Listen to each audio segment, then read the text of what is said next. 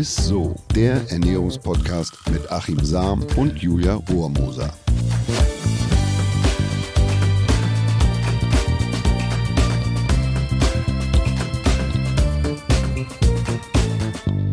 Hallo ihr Lieben, herzlich willkommen zu einer neuen Folge von ISSO, dem Ernährungspodcast mit mir, Achim Sam und normalerweise mit meiner Co-Moderatorin Julia Rohrmoser, die ist normal die auch mit am Start. Aber die hat gerade Nachwuchs bekommen und hat alle Hände voll zu tun. Sie ist aber bald wieder mit dabei und hier an meiner Seite. Schöne Grüße von hier in Richtung Kinderzimmer. Ja, und heute haben wir ein Thema, das sich viele von euch immer wieder wünschen in unseren Mailzuschriften unter isso.edeka.de oder auch auf unserem Instagram-Kanal ist die Rede immer wieder vom Fasten und dazu habe ich euch ja schon einiges erzählt, aber diesmal wollten einige von euch wissen, was es mit dem Intervallfasten auf sich hat und ob beziehungsweise wie ich als Sportler oder Sportlerin fasten soll. Und dafür habe ich heute einen absoluten Experten mit am Start, den ich euch wie immer erstmal vorstellen möchte. Und bei unserem heutigen Gast muss ich tatsächlich ein kleines bisschen ausholen, weil er nämlich zu den Menschen zählt, die mich in meinem bisherigen Leben tief beeindruckt und geprägt haben. Ich kann mich noch gut erinnern, wie ich vor etwa sieben Jahren in seinem Büro im Immanuel Krankenhaus am Wannsee äh, saß oder dahin gefahren bin. Es sollte ein Austausch zum Thema Fasten und Naturheilkunde sein und ich muss ehrlich gestehen, dass ich dem Thema gegenüber immer etwas skeptisch war, nicht nur weil zum Thema Fasten viel halbgares Wissen durch die Welt geisterte, sondern weil mein Vater viele Jahre lang über Wochen hinweg wie ein Besessener gefastet hat und seine Laune dabei immer derart im Keller war, dass ihn meine Mutter in der Zeit am liebsten auf eine einsame Insel geschickt hätte. Für den Familienfrieden hätte ich ihn da auch hingeflogen, wenn das das Ganze gelöst hätte. So skeptisch saß ich also damals vor ihm, aber es dauerte keine zehn Minuten, da waren nicht nur alle fachlichen Missverständnisse ausgeräumt und der Familienfrieden wiederhergestellt. Ich war wie gefesselt vom Wesen dieses Wissenschaftlers und von seiner komplexen Kenntnis. Und es wunderte mich nicht, dass sein Buch Heilen mit der Kraft der Natur kurze Zeit später sämtliche Bestsellerlisten stürmte und er damit die Sichtweise auf die Naturheilkunde fundamental verändert hat. Er ist heute einer der weltweit renommiertesten Ernährungsmediziner und Fastenexperten als Professor für klinische Naturheilkunde der Charité Berlin und Chefarzt der Abteilung Innere Medizin und Naturheilkunde am Immanuel Krankenhaus Berlin forscht und lehrt er in Ernährungs- und Komplementärmedizin. Ich freue mich wahnsinnig, dass er heute bei uns ist. Professor Professor und Doktor der Medizin Andreas Michalsen. Lieber Andreas, wie immer von mir gleich eine Frage zum Start. Der ein und andere Ernährungsprophet, der weiß ja den Weg, äh, geht ihn aber oft selber nicht. Ich spreche da aus Erfahrung. Du bist aber einer, der auch macht, was er da erzählt. Wie fastest du? Ja, ja, lieber das ist natürlich eine äh, immer die heikle Frage, ne? genau. De, äh, auch bei der Ernährung, weil es mir schon so geht, dass ich natürlich oft beobachtet werde, was ich mir selber auf den Teller mache. Aber beim Fasten muss ich sagen, da kann ich das ganz, äh, ganz eindeutig beantworten. Also ich mache beides. Ich mache Intervallfasten. Da wechsle ich zwar manchmal ein bisschen den Rhythmus und auch die Fastenlänge, auch nach Jahreszeit oder wie es mit der Familie gerade ist. Und beim Heilfasten halte ich so, dass ich zweimal im Jahr für fünf Tage ähm, ja, eigentlich mehr oder weniger so ein klassisches Saftfasten oder vielleicht so eine etwas höher kalorische Fasten, äh, mimetische äh, Periode mache. Ich mache nur fünf Tage, weil ich, ich, hab, ich bin auch wirklich überhaupt nicht übergewichtig. Also das sage ich jetzt nicht, um anzugeben, sondern äh, das ist beim Fasten manchmal ein Problem, wenn man nicht viel Fettreserven hat und mit fünf Tagen reicht's. Du sagst ja gerade Mimik oder mimetisches Fasten. Was versteht man darunter eigentlich? Ja, das ist nach meiner Meinung eine ziemlich geniale Weiterentwicklung, äh, die passiert ist die letzten zehn Jahre. Die, das äh, fußt auf den Erkenntnissen des amerikanischen Forschers Walter Longo, Professor Walter Longo. Wir kennen uns auch gut und der hatte, der konnte sich mit diesem radikalen Fasten nicht so anfreunden. Der hat immer, wenn er nach Deutschland kam und das gesehen hat, hat er gesagt, ach ja, ihr verrückten Deutschen, ihr liebt es, gar nichts zu essen, aber für Amerikaner ist das schwierig. Und dann hat er erforscht sehr, sehr lange, äh, was sind denn die wichtigsten Punkte beim Fasten? Und hat er rausbekommen, es kommt vor allem darauf an, dass es vegan ist und zuckerfrei ist. Und dann hat er gesagt, okay, wenn ich das habe, vielleicht kann ich da ein bisschen mehr Kalorien ähm, erlauben und das war so. Und dann hat er gesagt, gut, wenn ich vier, fünf, sechs, fast noch 700 Kalorien mache, es ist vegan und zuckerfrei, dann geht es auch. Und das ist natürlich mehr als beim Saftfasten. Und er hat es dann Fasten äh, mimetisch genannt. Also im Deutschen gibt es die Übersetzung jetzt Scheinfasten. Das finde ich nicht ganz richtig, weil es ist kein Schein. Das ist schon auch noch richtig Fasten. Ja. Aber man gaukelt äh, dem Körper quasi vor, man würde fasten, hat die Vorteile des Fastens. Vorgaukeln will ich auch nicht sagen, ich, man, man trickst ein bisschen, ne? Mhm. weil man mhm. einfach sagt, das Wichtigste, auf was wir verzichten müssen, äh, sind halt äh, tierische Produkte und Zucker. Und beim Rest, also äh, kann man dann schon noch ein bisschen mehr zuschlagen. Ein paar Salatblätter und ein bisschen mehr Gemüse und so, das geht schon. Ne? Ja. Dann, äh, also man hat eigentlich sehr klug wissenschaftlich ein bisschen getrickst. Also man bleibt aber doch streng unterkalorisch. Also du sagst ja, also 600 Kilokalorien in etwa dann an so einem Mimic genau. Fasting Day. Mhm. Also wir haben auch Daten äh, äh, von vielen tausenden äh, Patienten, die dieses Scheinfasten, ja jetzt habe ich doch Scheinfasten gesagt, dieses Fasten erwischt, ja, ja. Diät machen und die Gewichtsabnahme und auch die Besserung so der äh, Lebensqualität, das ist fast identisch zum, äh, zum klassischen Heilfasten äh, nach mhm. Buchinger, das ist ja das Saftfasten. Ab wann spricht man denn eigentlich grundsätzlich vom Fasten? Also wenn man über Stunden geht oder quasi spricht man da schon von einem intermittierenden Fasten, also dass man Mahlzeiten Pause macht. Ab wann würdest du sagen, oder was sagt die Wissenschaft, ab wann ist Fasten eigentlich Fasten?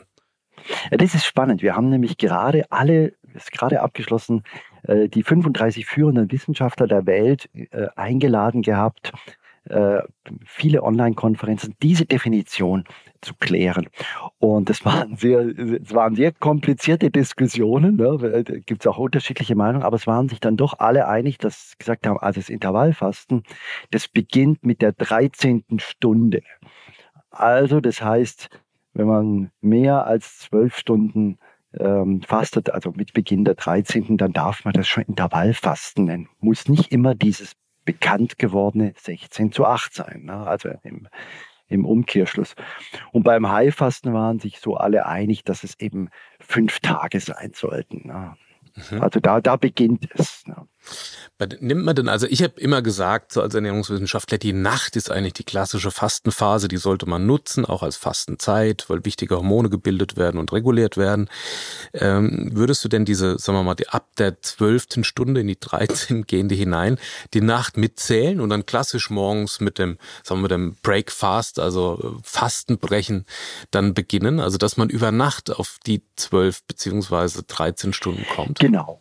Genau, das ist ja quasi das, das Charmante am Intervallfasten, dass wir alle für uns erstmal die Nacht äh, verbuchen können. Ne? Der eine schläft sieben Stunden, der andere neun Stunden, hat man ja, hat man es ja fast schon geschafft, muss man sagen. Ne?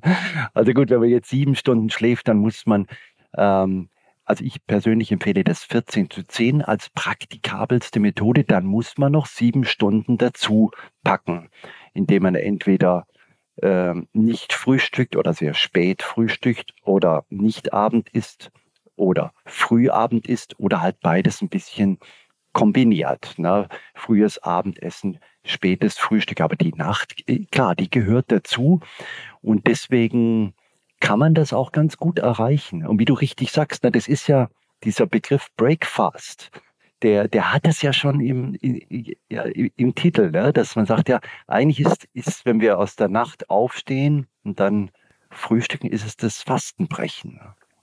Ja, das machen wir ja heute kaum mehr, ne? Also, also wenn wir jetzt, wenn ich nicht Andreas Michalsen heiße und dann, dann, man ist spät, man steht früh auf und, und schiebt sich da schnell was in die Kiemen, wenn man zur, zur Arbeit fährt. Wie wäre denn die Idealform? Also was würdest du empfehlen, eher abends dann die, die Stunden ja. wegzunehmen oder das Frühstück dann ausfallen zu lassen, dass man auf, auf seine Stunden kommt? Also wir müssen da halt mit, mit, mit unserer Bequemlichkeit und auch unseren Gewohnheiten verhandeln. Ne? Also es ist so, dass die meisten Menschen, 80 Prozent, finden es einfacher, das Frühstück wegzulassen oder spät zu frühstücken. Gehöre ich übrigens auch dazu. Irgendwie morgens hat man nicht immer gleich Appetit und ich schon. Ja, ja, es gibt, es gibt, aber, aber du gehörst doch eher zu den, ja, eben nur 10 bis 20 Prozent, die da so sind. Ähm, es wäre aber physiologisch für die meisten, wie gesagt, jetzt nicht für alle. Die Nachteulen, die Nachteulen schließe ich jetzt mal aus. Ne?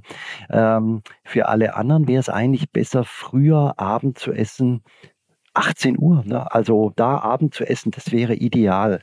Aber wir haben halt das Problem, dass die meisten Menschen bis sie alle ihr, ja, bis sie von der Arbeit kommen und eingekauft haben oder die Kinder abgeholt. Also es ist eben so, dass es oft später wird. Und dann haben wir auch elektrisches Licht. Ne? Das ist so auch eine Herleitung, äh, die, die, die ist für mich ganz klar, dass ähm, natürlich gab es, also erstens gab es vor 100.000 Jahren keine Pizzeria, ne?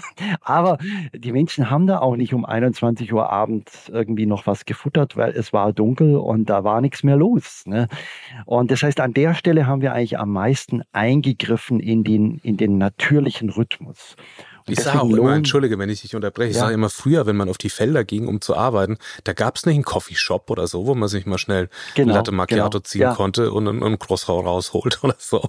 Sondern genau, der also Kirchturm also, 12 Uhr war und 18 Uhr waren die Essenszeiten. Genau, das, das ist genau der Punkt, den du sagst. Also wir haben, das sind tolle Errungenschaften. Ich, natürlich mag ich das auch und ich finde es auch schön, abends essen zu gehen. Aber, es, aber unser Körper, unsere ganze Programmierung von der Genetik bis zu den Molekülen, ähm, findet das nicht ganz so toll. Ja, ja. Wir haben ja quasi über das Intervallfasten jetzt gesprochen und über das Mimic oder ähm, ja, äh, Mimic Fasting Modell. Gibt ja. es denn sonst noch Fastenmodelle? Also wenn ich jetzt ist eigentlich schon das klassische, wenn ich eine Mahlzeitenpause mache, also das so mal intermittierende Fasten. Also das Intervallfasten, das das das ist ja äh, das ist ja ein großer Korb, da sind viele Möglichkeiten drin. Früher zum Beispiel in der Naturheilkunde, was heißt früher, auch noch heute, hat man zum Beispiel den Entlastungstag einmal pro Woche empfohlen. Was, was heißt das? Das heißt, da hat man einmal pro Woche entweder nur Haferbrei gegessen oder ein bisschen Reis mit ähm, Obst oder mit Möhren. Das oder, nannte man ja. Entlastungstag. Oder die Obsttage, ne? Oder Obsttage, ja, ja. genau.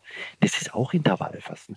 Der, der, der, der berühmteste Forscher zum Intervallfasten, also den ich wirklich auch fast schon verehre, ob seiner wunderbaren Arbeit, äh, Professor Sachin Panda aus, aus äh, Kalifornien, es ist ein Chronobiologe, der forscht eben über den Biorhythmus, der für uns Menschen am gesündesten ist. Und der sagt, im Prinzip ist, beginnt das Intervallfasten schon, wenn man aufhört zu snacken.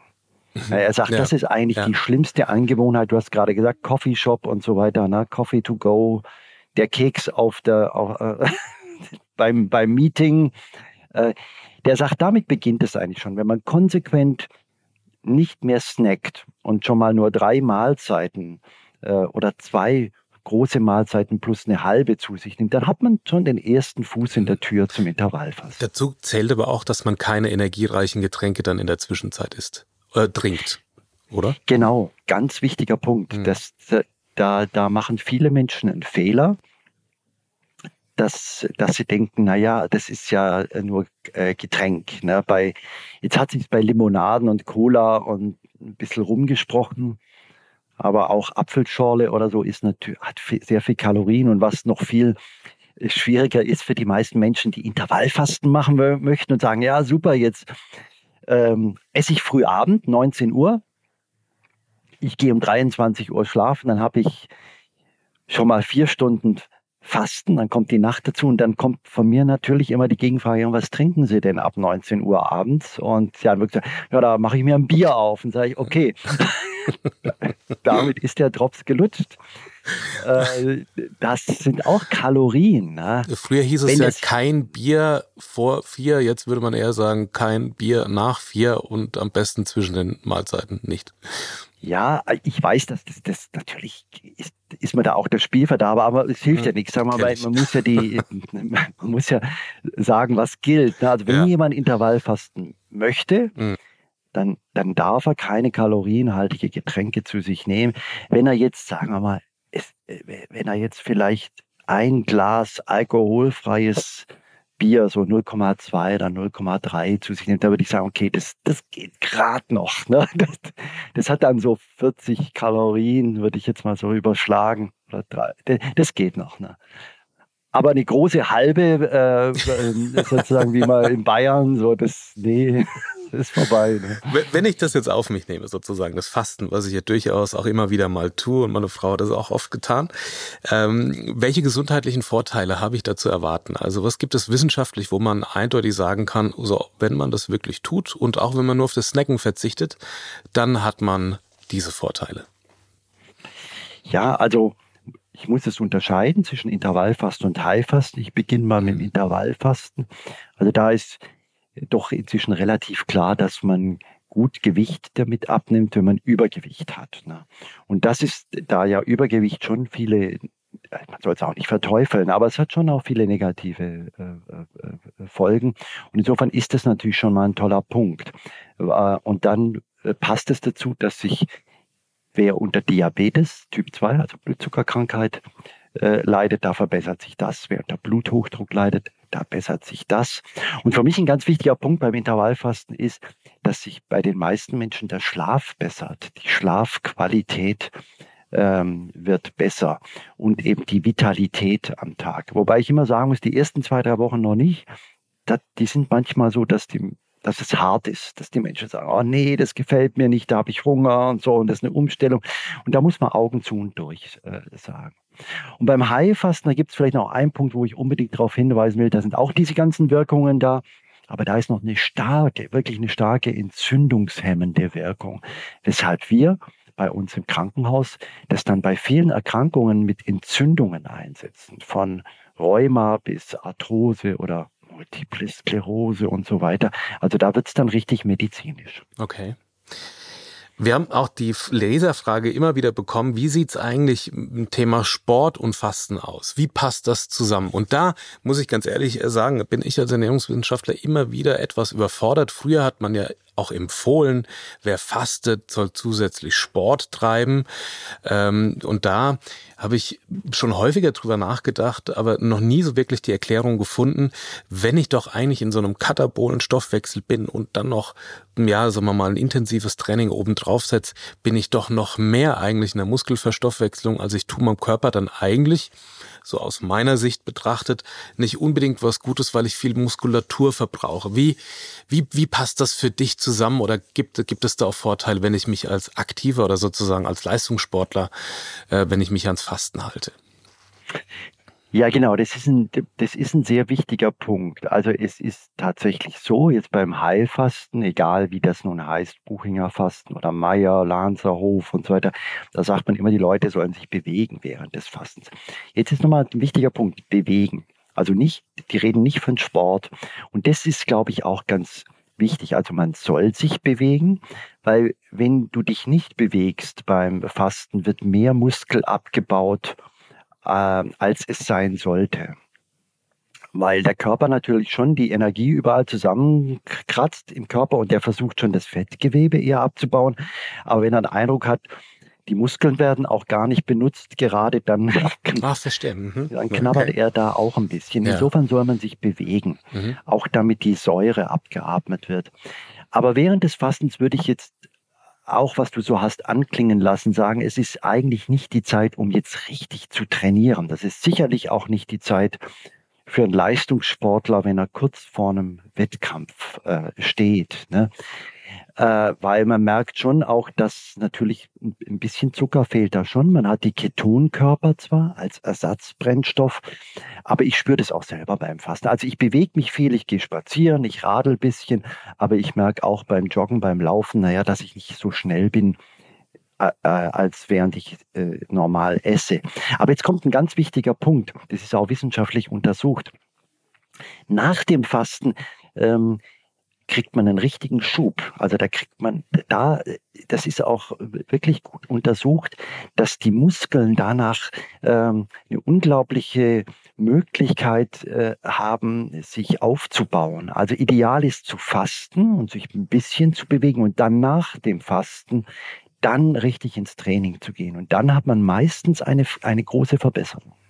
Ah, okay. Also du würdest so empfehlen, dass man natürlich nicht in der Leistungsphase, also wenn man jetzt von einem Leistungssportler äh, spricht, dass man da fastet, sondern in der Vorbereitungsphase sozusagen eigentlich noch in der Vorvorbereitungsphase. Also wir sind früher immer, wir haben im Winter richtig zugeschlagen. Ich war Radsportler und dann ist man quasi mit Übergewicht ins Trainingslager gefahren, hat da Gewicht gemacht und dann ist man in die Wettkampfsaison gegangen.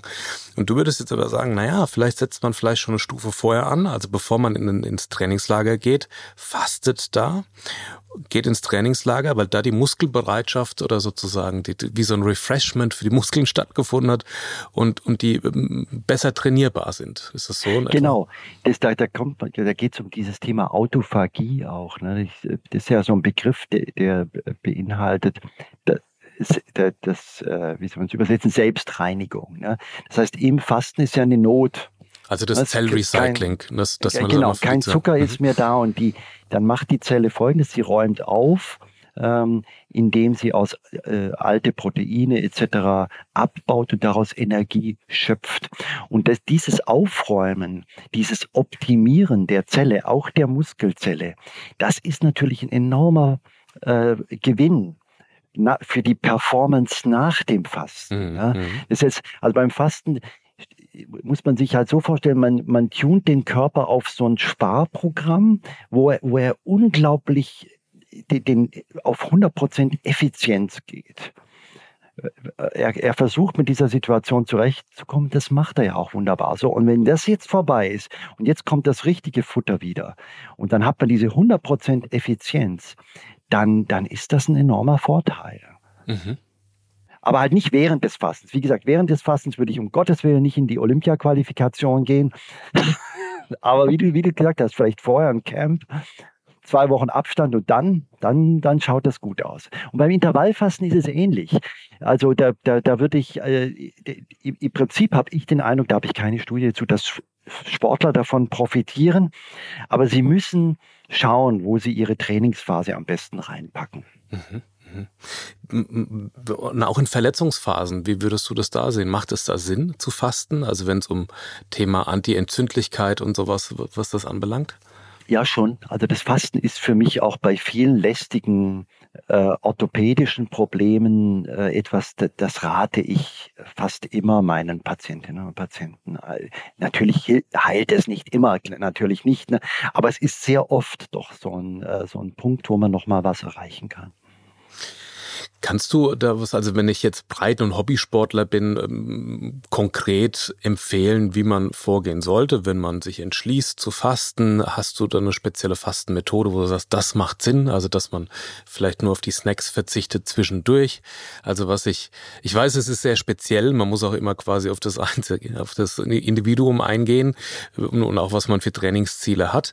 Aber quasi eine gesunde Ernährungs- oder Fastenform, das sich gut verträgt mit dem, äh, mit einer jeweiligen Fastenform?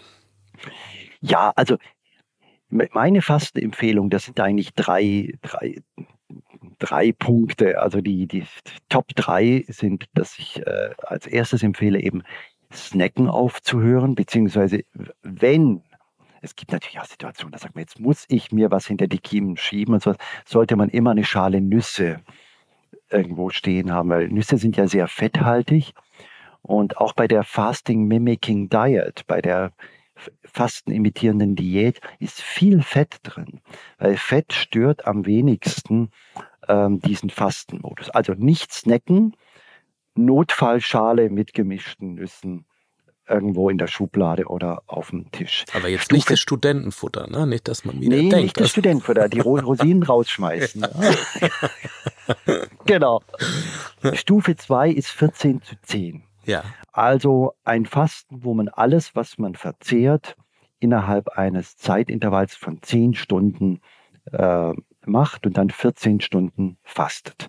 Also das Spiel haben wir schon kurz, äh, das, das haben wir, hatten wir ja schon kurz angerechnet, ne? sieben Stunden Schlaf und da muss man noch irgendwo vorher und nachher sieben Stunden dazu packen. Ich empfehle nicht mehr das 16 zu 8 für den Einstieg, weil ähm, wenn man diese gesundheitlichen Vorteile des Intervallfastens haben will, dann muss man es A an den meisten Tagen der Woche machen, also mindestens fünf von sieben Tagen. Und natürlich muss man es dann schon irgendwie auch immer machen. Also wenn man jetzt sagt, ich mache das zwei Wochen im Urlaub auf Mallorca, ja, dann nützt das nichts. Ne?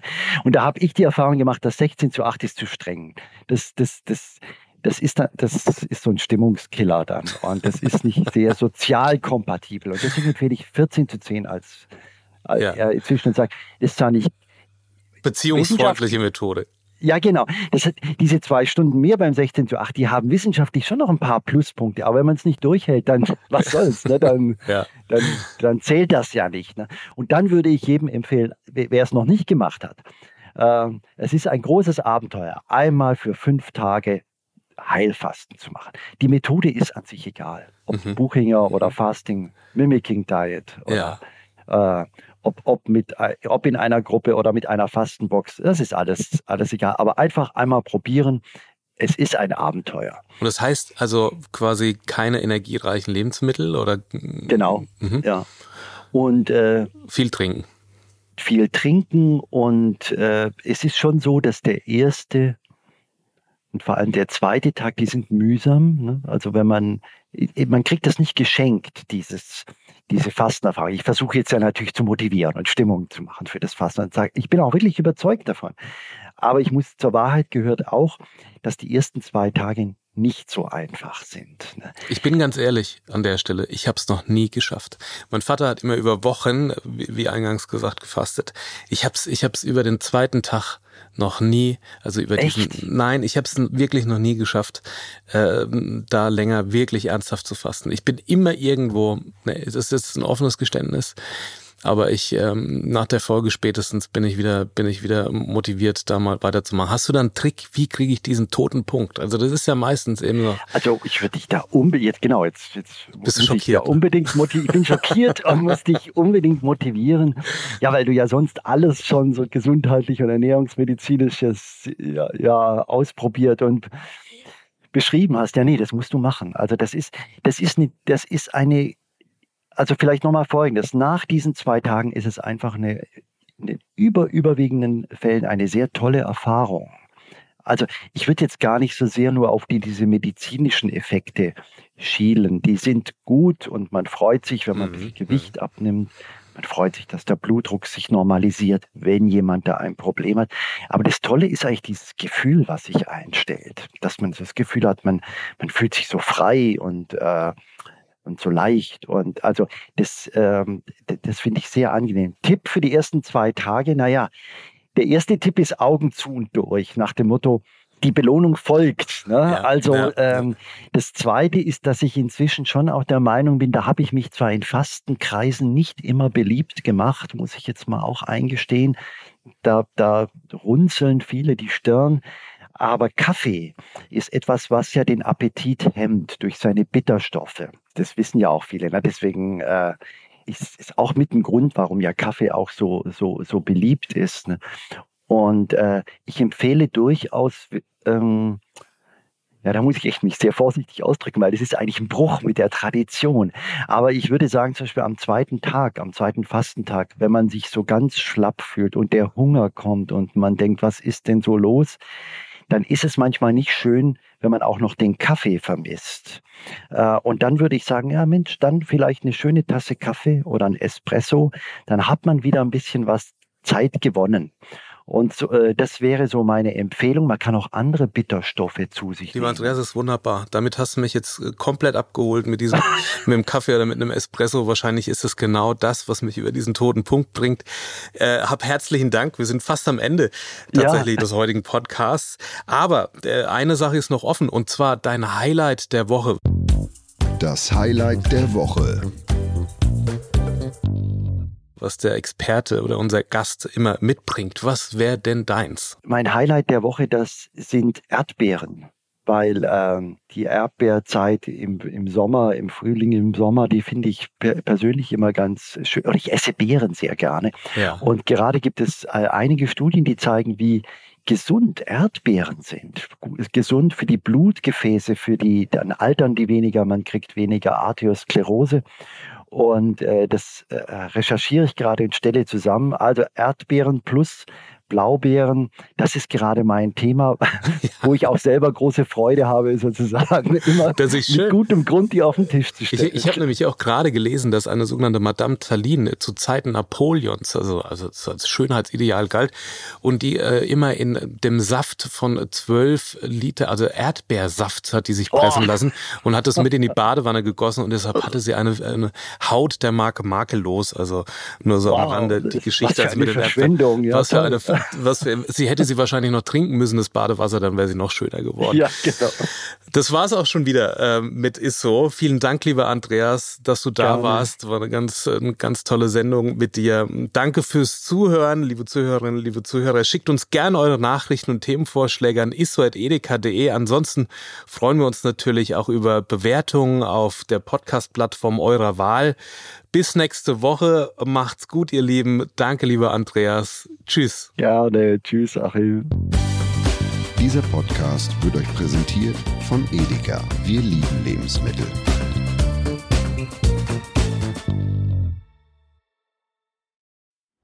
Es folgt eine Podcast-Empfehlung. Lo, bist du bereit? Ich bin sowas von ready. Are you ready? Herzlich willkommen bei Cheers, dem Weinpodcast mit Lou. Das bin ich, studierte Weinexpertin, Weinwirtschaftlerin und Weinbloggerin. Und ich bin Jonas. Ich bin hier, um Lou eine Menge Fragen zu stellen, denn wir sprechen in diesem Podcast über Wein, über Spannendes und eigentlich alles, was man wissen muss. Egal, ob man Weinanfänger ist oder fortgeschritten, dieser Podcast ist für alle bestens geeignet, die Bock auf Wein haben. Ja, welcher Wein passt zu welchem Essen? Warum ist Säure im Wein eigentlich so wichtig? Und wie kommen die Aromen in euren Wein rein? Und warum spuckt Lou nach dem Probieren probieren immer wieder alles aus. In kurzen und knackigen Episoden gibt es genau auf diese Fragen die passende Antwort. Und ab und an gibt es auch noch Gäste. Und wenn ihr Fragen habt, dann schreibt sie uns an cheers.edeka.de. Jeden Montag gibt es eine neue Folge, überall da, wo es Podcasts gibt. Und ich würde sagen, Cheers. Cheers.